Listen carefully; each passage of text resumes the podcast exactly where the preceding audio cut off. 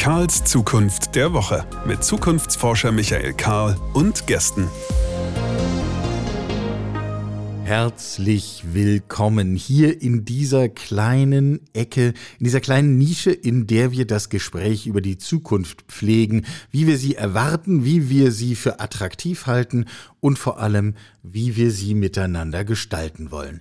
Ich habe mir die Frage gestellt, hat Zukunft eigentlich Konjunktur dieser Tage? Und das Bild ist ziemlich vielschichtig, wenn man sich die unterschiedlichen Aspekte so anschaut. Teile der Wirtschaft brummen. Menschen erzählen mir, sie wissen gar nicht, wohin mit sich vor lauter Aufträgen, vor lauter Arbeit, vor lauter Umsatz auch. Wir reden über wirklichen Erfolg. Man schaue sich Aktienkurse an. Auch das sind Wetten auf die Zukunft. Und das scheint ziemlich rosig auszusehen.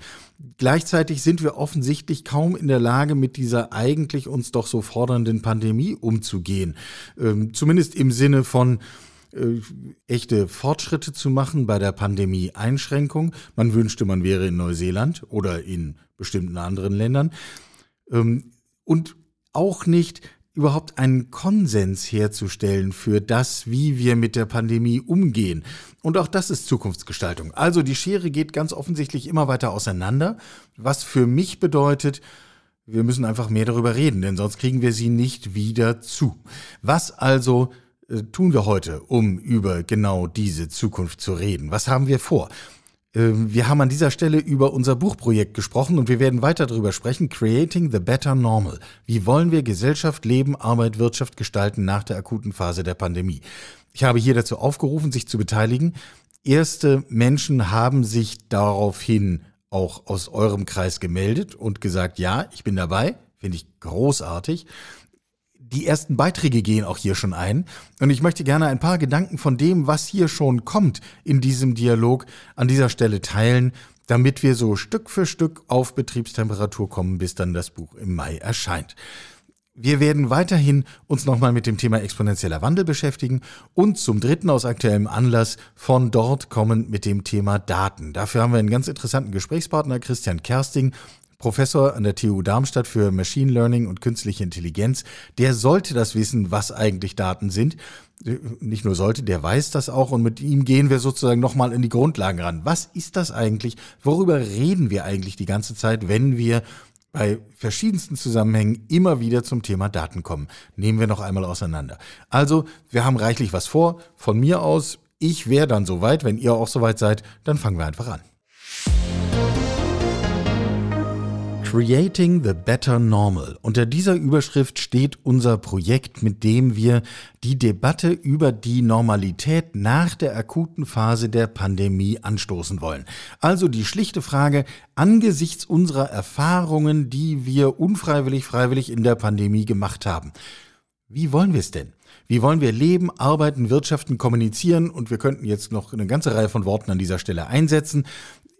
Das Feld ist breit und es ist offen, wir haben es zu gestalten. Wir haben die Verantwortung, genau das zu tun, spätestens gegenüber, Entschuldigung, wenn ich an dieser Stelle pathetisch werde, gegenüber denen, die diese Zukunft werden leben müssen und heute noch nichts dazu beitragen können, nämlich die nachfolgenden Generationen. Aus diesem Kreis haben sich Menschen schon daran beteiligt, Super, danke dafür. Wir haben darüber hinaus eine ganze Reihe spannender Menschen direkt angesprochen und gesagt, deine Meinung interessiert uns, hast du Lust, einen Beitrag hierzu zu leisten? Und ich möchte heute gerne ein paar Gedanken teilen aus einem der ersten, die uns schon schriftlich erreicht haben. Kommt in diesem Fall von Michael Husarek, der ist Chefredakteur der Nürnberger Nachrichten. Und der hat einen flammenden Appell für eine differenzierte Mitte der Gesellschaft geschrieben. Und ich möchte einfach mal ein Stück daraus vorlesen, weil ich das persönlich sehr inspirierend finde. An einigen Stellen durchaus so, dass ich sofort äh, sagen möchte, ich möchte gerne direkt etwas dazu sagen, aber genau so soll es ja sein. Wir wollen ja eine Debatte entzünden. Also, er schreibt, vielleicht, das ist meine Hoffnung, achten wir mehr auf die Graubereiche des Zusammenlebens. In Pandemiezeiten dominierte definitiv das Schwarz-Weiß-Denken. Das darf ich, das darf ich nicht. Nach diesem Muster hat uns das stillschweigend geschlossene Bündnis aus Politikern und Virologen in die Zange genommen. Ein Entkommen war schwer möglich. Unsere neue Normalität lässt das Naheliegende künftig leichter zu. Raus aus der Komfortzone der eigenen Selbstgefälligkeit, rein in die Arena der gleichberechtigten Meinungen. Das sollte nach einer viel zu langen Phase des Aufeinanderprallens der Standpunkte Teil unserer neuen Normalität werden. Eine kühne Vision oder eine berechtigte Hoffnung? Letzteres. Denn wir haben nicht zuletzt in den Hochphasen der Pandemie schmerzhaft erleben müssen, wie wenig Dialog möglich war. Das wird die eigentliche Herausforderung, auf die wir blicken müssen. Kann der neu zu definierende Gesellschaftsvertrag, der auf den skizzierten Veränderungen basiert, eine Schlagkraft entfalten, die den Extremisten das Wasser abgräbt? Anders ausgedrückt, wird die Tendenz zur gesellschaftlichen Mitte Nichts anderes bedeutet das, sich dem Graubereich zuwenden, sich so breit entfalten können, dass am Ende die Radikalen in die Nische zurückgedrängt werden, aus der sie kommen. Ich glaube daran. Und das hat nichts damit zu tun, dass ich durch allzu ausgeprägte Naivität auffallen würde. Vielmehr glaube ich, einen Emanzipationsprozess auszumachen, der viele für die neue Normalität relevanten Bereiche umfasst, allen voran die Weiten des Netzes. Denn viele Facetten unserer aufgeregten Öffentlichkeit lassen sich auf die über zwei Jahrzehnte herrschende, scheinbar grenzenlose Freiheit des Internets zurückführen. Spätestens dann, wenn der hasserfüllte Kommentar keine Chance mehr hat, in einer Filterblase seine zersetzende Wirkung zu entfalten, geht es den Extremen an den Kragen.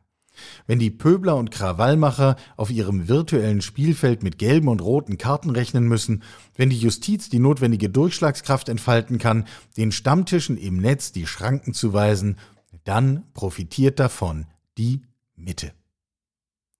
Und dann geht das noch weiter, das ist jetzt nur ein Auszug, aber wir merken, Kaum formuliert einmal einer seine Position, seine Gedanken, äh, ist man hin und her gerissen zwischen, Jawohl, Haken dran, Ausrufezeichen.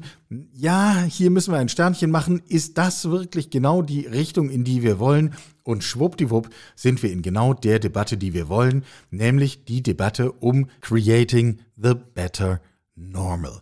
Das war ein erster Beitrag. Sobald hier mehr eingehen, teilen wir das hier selbstverständlich, bringen die Menschen miteinander ins Gespräch, holen sie auch hier ins Interview rein und sobald dann das Buch da ist, machen wir dann noch mehr draus. Ich freue mich auf dieses Projekt riesengroß und ähm, Stück für Stück teilen wir das und Stück für Stück gestalten wir genau das, nämlich The Better Normal.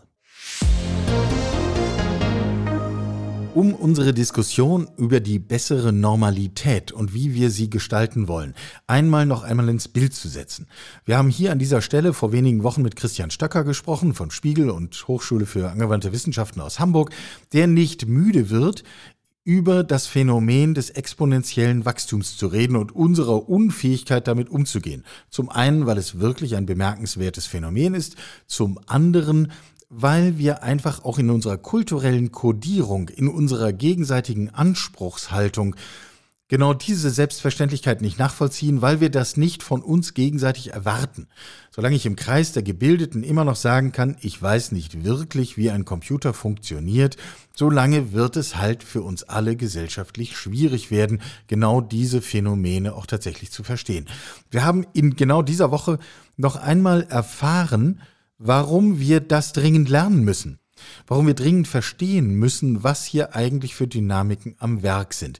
Wir haben nämlich die Nachricht gelesen über einen neuen Kipppunkt der Klimakrise, ein Gletscher in der Westantarktis, kleines Sternchen. Bei Gelegenheit könnte mir mal jemand erklären, wie es eine Westantarktis geben kann, weil vom Südpol betrachtet kann es eigentlich nur Nordantarktis in alle Richtungen geben. Aber das ist nur eine kleine äh, redaktionelle Anmerkung von meiner Seite. Also in der sogenannten Westantarktis ist offensichtlich ein großer Gletscher an seinen Kipppunkt geraten, soll heißen, er wird sich ein wenig Zeit lassen, ein paar Jahrzehnte, aber er wird abtauen und wir werden es nicht mehr verhindern können, egal was wir tun. Und dieser Gletscher alleine wird dafür sorgen, dass die Meeresspiegel um ein Maß zwischen zweieinhalb und drei Metern ansteigen. Es gibt eine ganze Reihe von Rechnern und grafischen Programmen online verfügbar, findet man sehr schnell über Google, wo man das dann mal simulieren kann sagen kann, wie sieht denn eigentlich eine Küstenlinie aus, wenn das Meer drei Meter höher ist? Und wir reden über natürlich eine dreistellige Millionenanzahl von Menschen, die dann ihr Zuhause verlieren. Und äh, dann fangen wir nochmal an über Wohlstand, über Gerechtigkeit, über Teilhabe, über Freizügigkeit, über Flüchtlingsbewegungen, über Krieg, über all diese Dinge zu reden, wenn wir nicht jetzt anfangen, genau diese Aspekte von Klimakrise zu verstehen und Stück für Stück in den Griff zu bekommen. Ein großer Aufruf ist diese Woche ebenfalls veröffentlicht worden von, von einer vierstelligen Anzahl von Medienhäusern und verschiedensten Publikationen, vor allem aus dem englischsprachigen Raum unterzeichnet, die sich bewusst vom Begriff Klimawandel abwenden, ihn ablehnen und sagen, es ist keine politische, sondern eine wissenschaftliche Entscheidung, dass wir statt Climate Change in Zukunft Climate Emergency sagen werden. Und zwar in jeder einzelnen Nachricht, wenn wir darüber berichten. Worte machen einen Unterschied. Und das wird in diesem Kreis niemandem neu sein. Wir haben uns ja aufs Reden verständigt. Worte machen einen Unterschied. Also, wir haben bislang immer den Begriff Klimakrise bevorzugt und nicht den Klimanotstand. Vielleicht müssen wir da auch nochmal drüber nachdenken. Auf jeden Fall, lasst uns heute beschließen, wir werden nie wieder den Begriff Klimawandel verwenden. Denn damit alleine bauen wir eine Barriere in unseren Kopf ein, genau diesen exponentiellen Wachstumsprozess zu verstehen. Kleine Rückblende. Wenige Wochen ist es her, Gespräch am Morgen in Deutschlandfunk Kultur. Dagmar Schuller ist zu Gast. Die führt ein Unternehmen namens Audiring, die sich darauf spezialisiert haben, den Frequenzgang der menschlichen Stimme mittels künstlicher Intelligenzen daraufhin zu untersuchen, ob wir irgendwelche Krankheitsbilder in uns tragen. Und die, wie viele andere auch, wir haben das hier ja auch thematisiert, unter anderem damit beschäftigt sind, sich die Frage zu stellen, können wir eigentlich Covid-19 am Frequenzband unserer eigenen Stimme erkennen, was ziemlich großartig wäre. Wir stellen uns noch einmal vor, das ginge, dann könnten wir nämlich in Echtzeit 24 Stunden am Tag in unserem Smartphone testen, ob wir jetzt positiv sind oder nicht. Dann könnten wir mal mit der Pandemie umgehen. Die schildert das jedenfalls. Und was ist die erste Rückfrage des ansonsten wirklich wohlgeschätzten und hochgeschätzten Moderators. Sie lautet, ah, das ist interessant, dann haben wir ja hier ein Datenschutzproblem. Nahezu wörtlich. Da schildert jemand ein innovatives Projekt, einen innovativen Ansatz, aus Daten Erkenntnisse zu gewinnen und der erste Reflex, das ist der, der sitzt. Das ist der, hier arbeitet jemand mit Daten. Offensichtlich haben wir ein Datenschutzproblem. Und äh, da stehen einem dann kurz die Haare zu Berge, weil man denkt, nein, wir haben hier überhaupt gar kein Datenschutzproblem. Und wenn, sind wir noch nicht an dem Punkt, sondern wir wollen erstmal verstehen, was hier eigentlich geht. Aber der Reflex blockiert uns.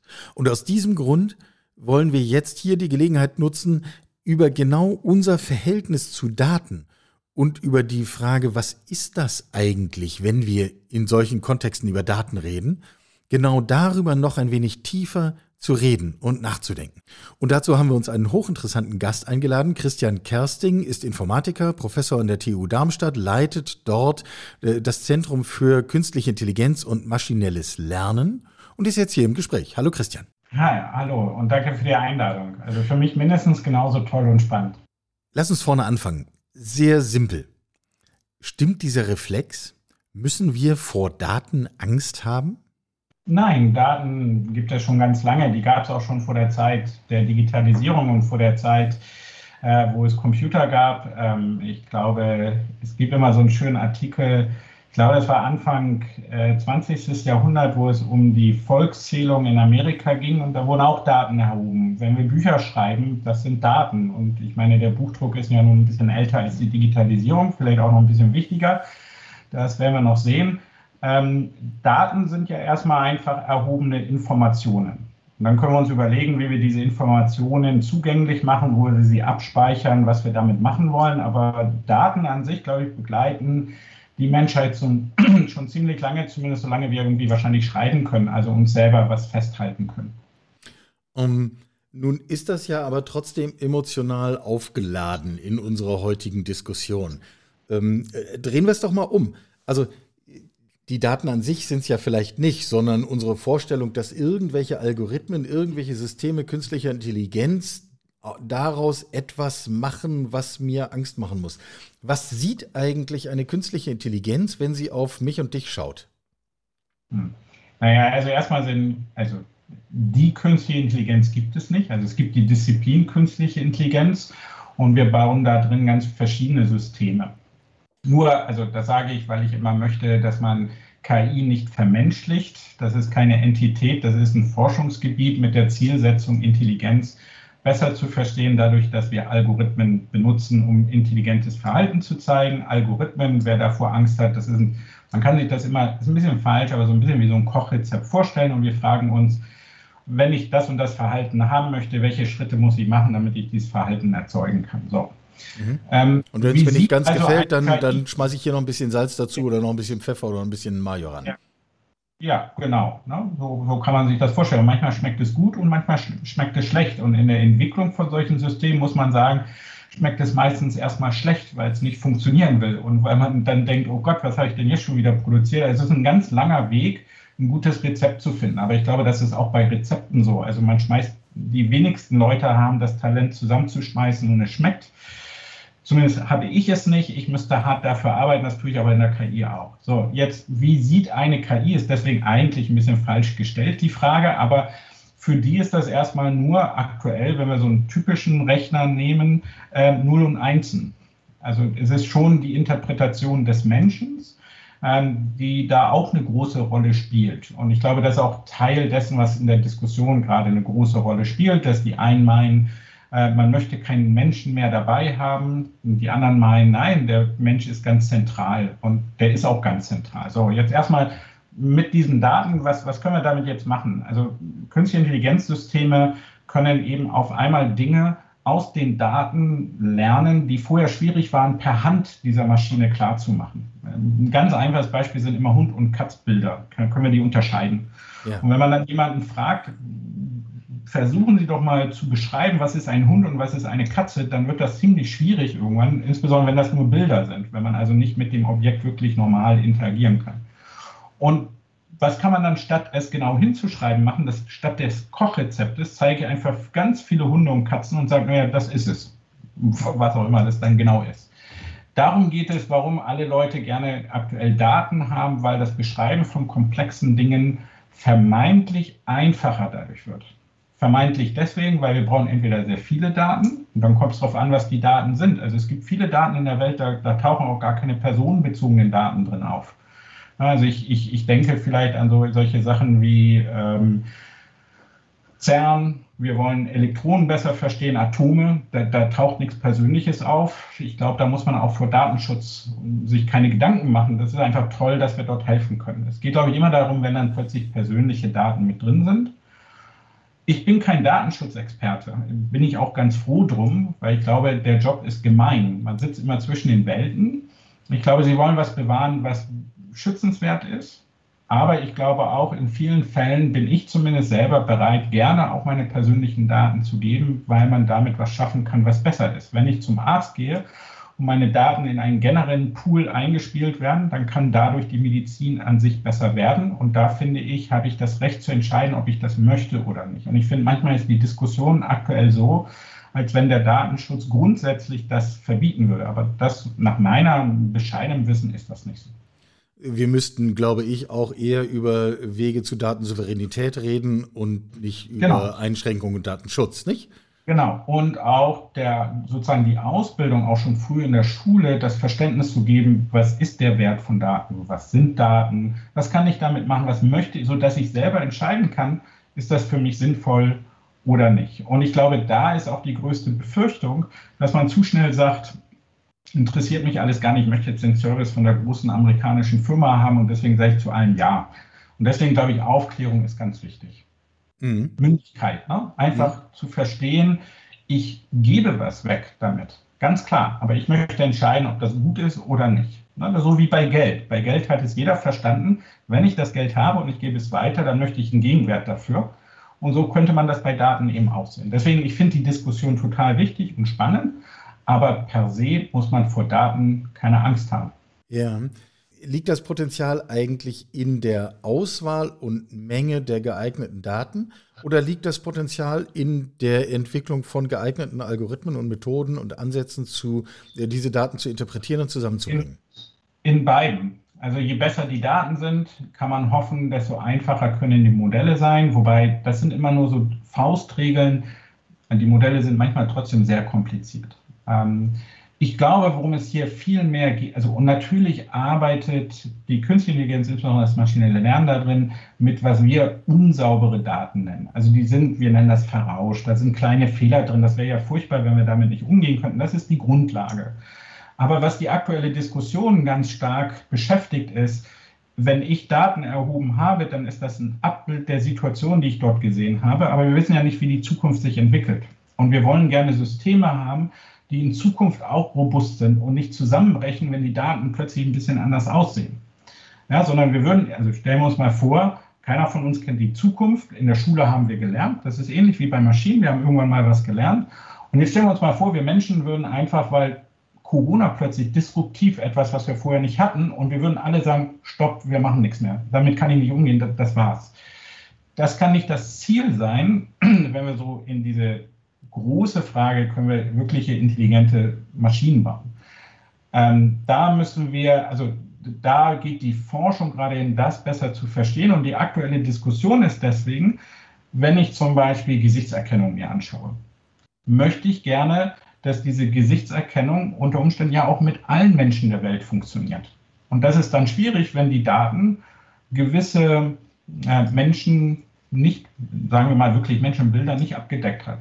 Und mhm. das ist eine ganz wesentliche und wichtige Diskussion, wo eben sowohl dann, sagen wir, Soziologen, aber eben auch Informatikerinnen alle zusammenarbeiten müssen, sodass wir dort weiter vorangehen können. Und es gibt sicherlich auch Dinge, die wir als Gesellschaft eigentlich gar nicht wollen. Aber das ist ja auch normal. Also in der Medizin gibt es Dinge, die wollen wir einfach nicht. In der Physik gibt es das. In der künstlichen Intelligenz gibt es das auch. Aber nochmal, also wenn die Datenqualität hoch ist, ist das Modellieren im Zweifelsfall etwas einfacher. Aber auch wenn die Daten nicht so gut sind, kann es sein, dass Modelle ganz Spannendes darin finden, weil sonst wäre das sehr schwierig, weil ich kann oft für meine Fragestellung gar nicht die Daten so genau erheben.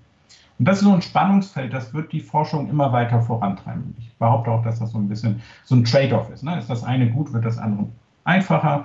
Ist das eine nicht so gut, wird das andere ein bisschen schwieriger. Und das wird man immer so, da wird es nie die, die goldene Sache finden, geben. Ja, ja. Ähm, äh, bei diesem Stichwort Gesichtserkennung, äh, da kommen wir ja sofort zu diesen Bias-Themen hin, nicht? Ja. Ähm, ja. Und äh, deswegen hatte ich auch nach der Qualität der Daten gefragt. Ähm, sind Daten in diesem jetzt beschriebenen Sinne, also mit die, die dann künstliche Intelligenzen, Algorithmen aller mhm. Arten verarbeiten können? Entschuldige, wenn ich gelegentlich vielleicht unfreiwillig unscharf in der Formulierung bin. Ich bin der Laie hier. Ähm, wären Daten nicht auch etwas, was wir künstlich erzeugen könnten? Gibt es auch schon Verfahren für. Und natürlich kommt es dann wieder darauf an, wie ich das Modell erzeugt habe, die mir diese Daten generieren, ob sie dann Verzerrungen, ähm, schlechte Dinge einfach vielleicht potenzieren. Kann aber auch sein, dass sie eben genau dem, was man in der Welt beobachtet, entgegenwirken kann. Gibt es schon. Ja, also ein ganz großes Thema äh, im maschinellen Lernen, dass man mit künstlichen Daten reelle, also Daten aus der echten Welt anreichert um damit noch bessere Ergebnisse zu bekommen. Und das ist ja auch ganz spannend, weil jetzt könnten wir in der Simulation die Expertinnen nehmen und die sagen uns, worauf kommt es wirklich an und wir könnten hoffen, dass wir dadurch eigentlich bessere Daten bekommen. Aber Verzerrungen kann es jetzt in der Modellierung dieser Simulation geben. Es kann in den Daten das geben und auch in den Modellen an sich. Also ich kann ganz unbewusst, also das will ich immer noch mal klarstellen, ich habe zumindest noch keine Informatikerin, Informatiker gesehen, der sich hinsetzt und sagt, haha, jetzt baue ich da mal eine Verzerrung mit ein. Das möchte ich unbedingt. Ich möchte unbedingt, dass diese Menschen nicht dabei sind. Das habe ich noch nicht kennengelernt, sondern das sind einfach unheimlich komplexe Fragestellungen und dann können Fehler entstehen. Und unser Ziel muss es sein, die Wahrscheinlichkeit für solche Fehler schon frühestmöglich möglichst gering zu halten und das auch schon im Designprozess. Also wenn ich anfange, das System aufzubauen, zu entwickeln, ist es gut, wenn die Diversität im Team unter Umständen schon gegeben ist, wenn zumindest diese Awareness, also dieses Bewusstsein dafür, es könnte was schiefgehen, mit hineingegangen wird. Also es, es kann einfach nicht sein, dass wir in einer Blase leben und sagen, ja, ich mache jetzt einfach Tech-Entwicklung und da ist das alles egal. Nein, nein. Das ist schon mit drin, aber nochmal manchmal habe ich das Gefühl in der Außenwahrnehmung, da sitzen Leute und die wollen die Welt ganz böse verändern. Das glaube ich jetzt auch nicht, abgesehen von der normalen Diskussion, ob Firmen böse sind oder nicht. Ich glaube, das ist mehr eine politische Frage und auch politische Auffassung, die da mitspielt oder nicht. Ja, ja. Also ich würde es andersrum, ich sage immer, ich glaube, bis jetzt und auf lange Sicht hat KI mehr Leben gerettet, als irgendjemandem wirklich das Leben genommen. Ich habe mal von äh, einem Freiburger Medizinprofessor den markanten Satz mir sagen lassen, Datenschutz ist in Deutschland die Todesursache Nummer eins.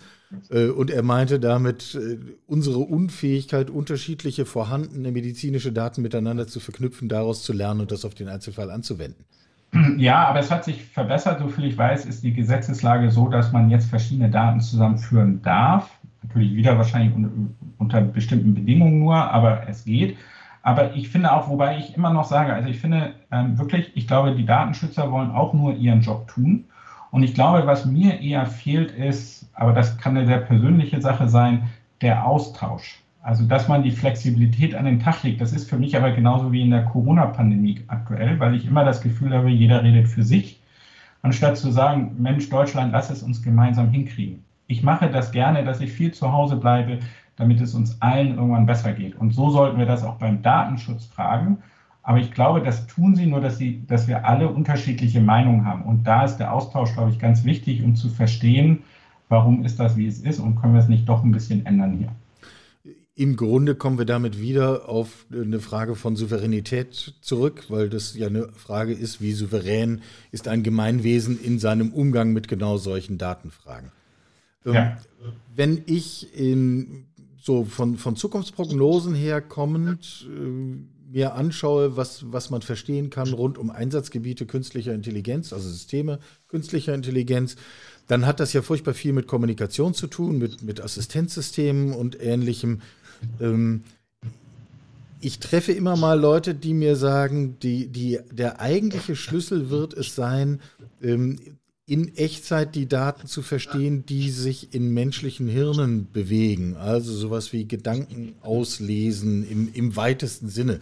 Also jetzt vielleicht nicht Wort für Wort mitschreiben und transkribieren, das würde man zumindest in meinem Fall gar nicht wollen. Aber, ähm, aber sozusagen, will er jetzt hierhin, will er jetzt dahin, will er diese Filiale betreten, ja oder nein? Warum macht er das? Wie fühlt er sich dabei?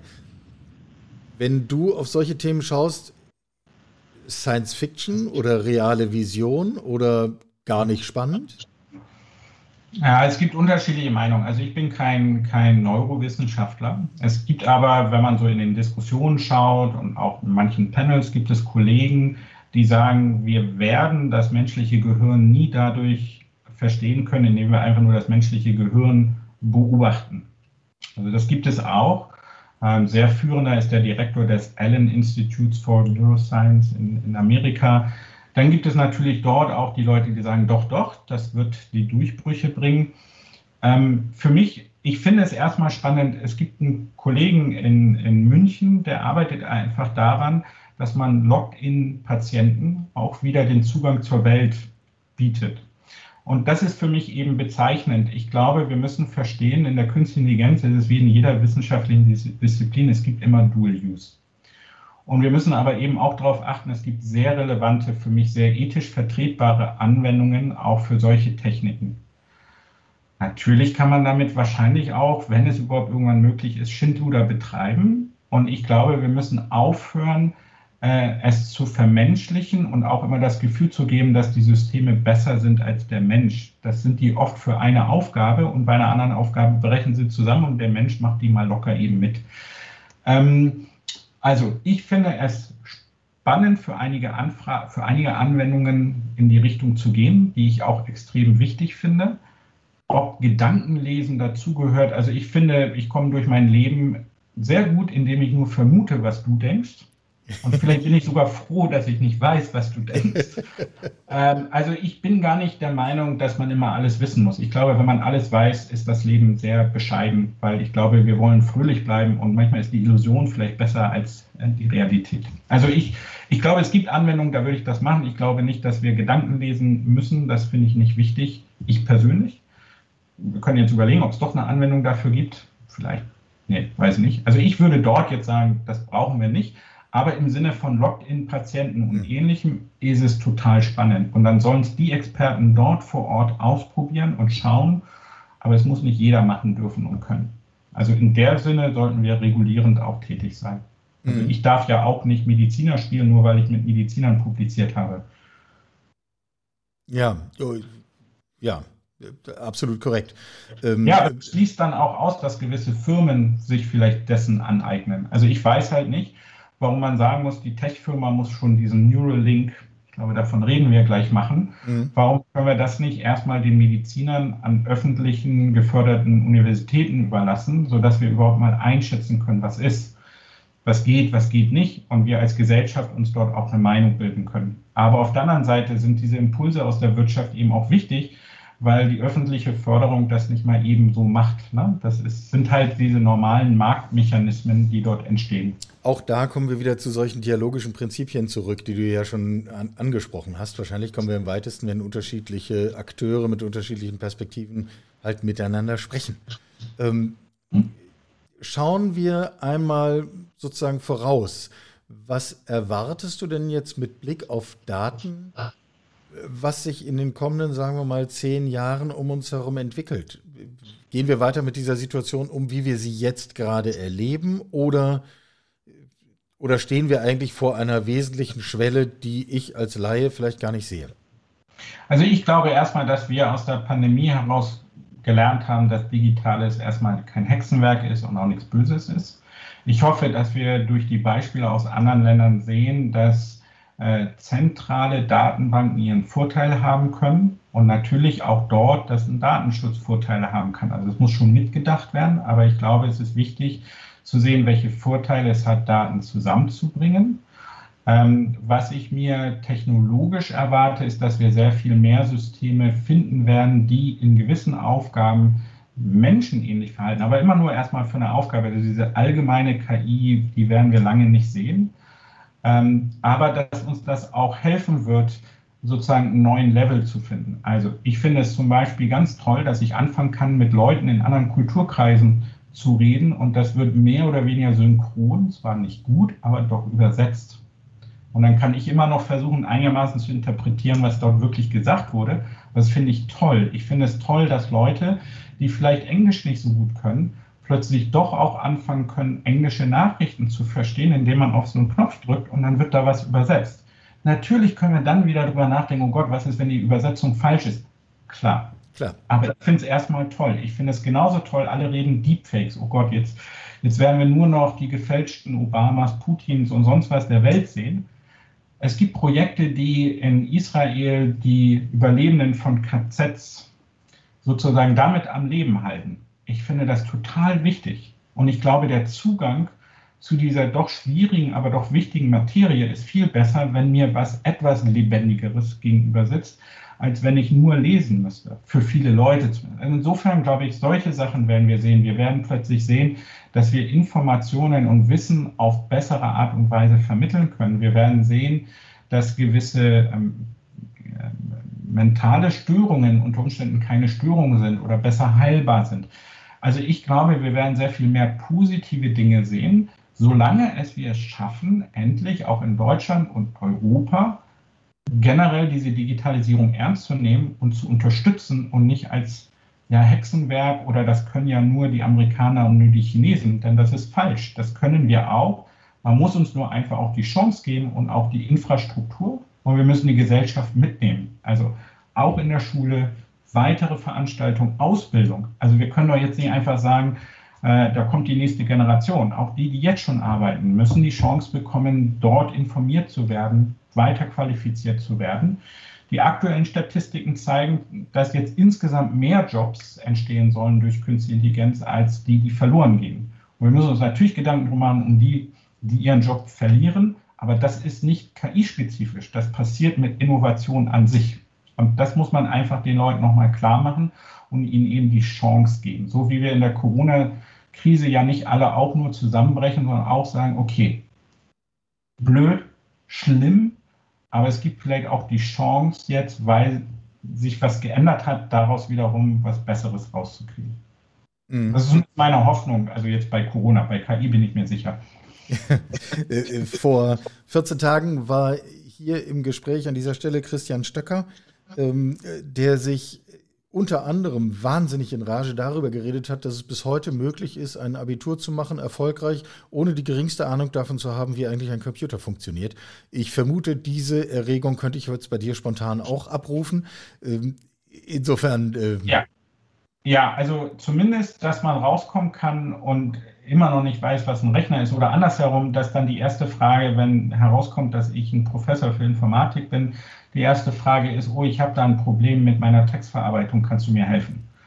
Also dieses Level, und ich war auch letztens wieder in einer sehr hochkarätig besetzten Gutachterrunde, und es kommt schon wieder aus einer anderen Disziplin. Man redet von Tools bei Künstliche Intelligenz, man redet von dem Programmierer, der Programmiererin, es tut mir leid, ich bin ein bisschen mehr. Das ist eine Wissenschaftsdisziplin. Äh, es ist so, als wenn ich meine Mathematikerkollegen immer nur Taschenrechner nennen würde. Das sind sie ja auch nicht. Ne? Nee. Also das müssen wir wirklich ändern, weil es ist einfach die Zukunft. Die hochbewertesten Firmen kommen aus dieser, dieser Branche und das müssen alle verstanden haben, damit sie ihre Chancen wahrnehmen können oder auch zumindest mitgestalten können. Also wie gesagt, es ist ja nicht unbedingt alles nur weil es machbar ist, müssen wir es auch machen. Aber wir können, es ist langsam gemeingefährlich, wenn wir der nachfolgenden Generation diese Chance nicht mitgeben. Also da müssen wir wirklich früh, früh anfangen, aufzuklären, aufzuklären, aufzuklären. Und da geht es ja nicht nur um Informatik. Daten haben juristische Fragen, Daten haben monetäre äh, Fragen. Es geht, also ich glaube, in, ich weiß nicht, wie hieß das früher, Sozialkunde oder so, könnte man solche Dinge. Da würde es unter anderem hingehören, ja. ja. Ja. Das müssen wir machen. Ja. Okay, äh, verstanden, aufgeschrieben, kommt in genau diesen Ordner, was wir alles aus Corona lernen. Und ähm, ich danke dir ganz herzlich. Ich habe äh, viel gelernt, viel verstanden und Spaß gemacht hat es auch noch. Ja, mir auch. Vielen, vielen Dank. Und schon ist auch diese Folge dieses Podcasts schon wieder kurz vor ihrem Ende. Wir haben einen ersten Impuls aus Creating the Better Normal gehört, den flammenden Appell für eine differenzierte und sprechfähige Mitte, formuliert von Michael Husarek, Chefredakteur Nürnberger Nachrichten. Wir haben kurz eine Kurve über die Klimakatastrophe, den Klimanotstand, äh, die Klimakrise, wie auch immer wir es nennen wollen, genommen und beschlossen, nie wieder Klimawandel zu sagen und uns noch einmal gründlich mit dem Phänomen Daten auseinandergesetzt. Danke an Christian Kersting an dieser Stelle noch einmal. Für heute sind wir durch. Mir bleibt nur zu sagen, bleibt gesund. Ich freue mich drauf. Nächste Woche reden wir weiter. Bis dahin.